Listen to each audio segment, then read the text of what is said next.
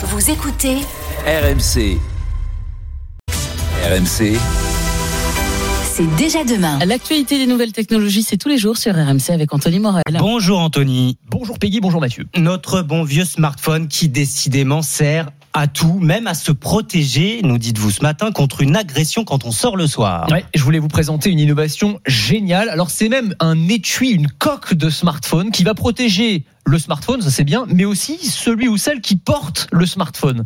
Ça s'appelle Safety, S-A-F-E-E, c'est une innovation marseillaise. C'est un petit boîtier qui s'aimante à l'arrière du téléphone et qui a été conçu pour dissuader un agresseur potentiel. Le principe est simple, je me fais attaquer ou je sens qu'il y a une menace, qu'une situation est un peu tendue, j'ai juste à appuyer sur un petit bouton et ça va déclencher une alarme 130 décibels, donc comme une alarme de maison. La plupart du temps, ça va faire fuir l'agresseur, c'est le but, mais ça s'arrête pas là. Ça va activer automatiquement le micro, la caméra, géolocalisation, ça va envoyer toutes ces informations-là à des contacts d'urgence, donc ça peut être des amis ou de la famille.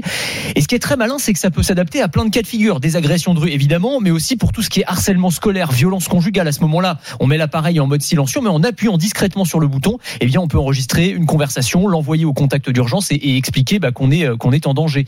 À terme, on n'aura même plus besoin d'ailleurs d'appuyer sur un bouton. Il suffira de prononcer un mot de sécurité pour déclencher euh, l'alarme. Euh, Ouais. bon, il faudra choisir un mot pas trop commun parce que sinon elle se déclenchera n'importe comment. Mais je trouve que l'innovation et l'idée est particulièrement ingénieuse. Ouais.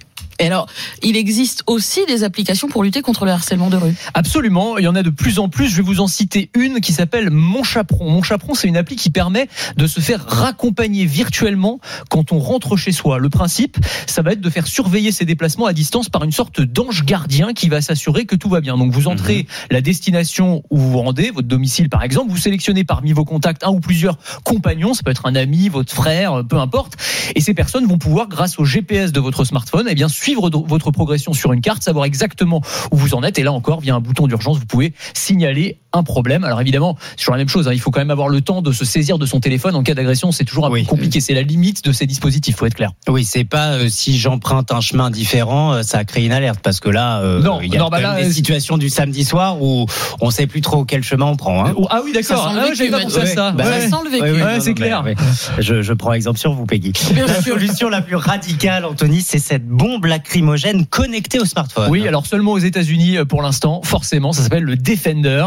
C'est une bombe de gaz au poivre, comme euh, on en porte parfois, euh, les femmes et parfois les hommes d'ailleurs, dans leur euh, sac à main pour se défendre en cas d'agression. Sauf que celui-ci est bardé d'électronique. En cas de problème, vous appuyez sur un bouton et non seulement vous allez projeter du gaz lacrymogène au lieu de votre agresseur pour l'aveugler, mais en plus, le smartphone va se mettre à hurler et va en prendre automatiquement une photo de l'agresseur et alerter la police, donner votre localisation. Encore une fois, c'est des outils qui sont pas disponibles en France, mais qui pourraient arriver assez, assez rapidement. Merci Anthony Morel. Et c'est déjà demain. C'est à retrouver en podcast sur l'appli RMC.